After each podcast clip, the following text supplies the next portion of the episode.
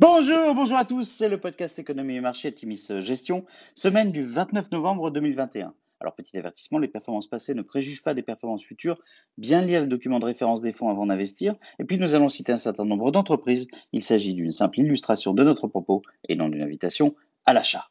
Alors cette semaine, nous avons titré un Black Friday bien sombre. Traditionnellement, la semaine de Thanksgiving aux USA est calme sur les marchés cette année 2021 n'aura absolument pas été conforme aux habitudes. En début de semaine, la confirmation de Jérôme Powell à son poste de président de la Fed aura paradoxalement eu un impact défavorable sur les marchés, les investisseurs anticipant une potentielle accélération de sortie de la politique accommodante actuelle.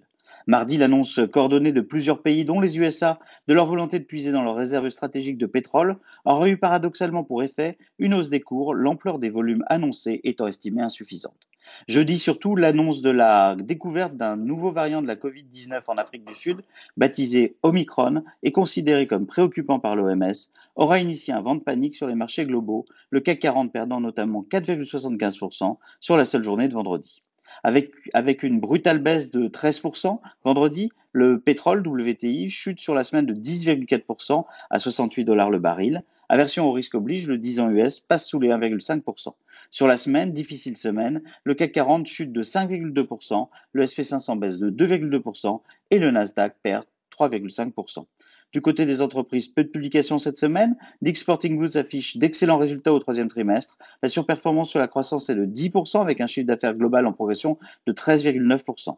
La rentabilité s'apprécie fortement, la marge brute gagne 360 points de base à 38,5%, alors que Dix maintient une politique promotionnelle disciplinée. La direction relève ses prévisions de croissance pour la troisième fois cette année.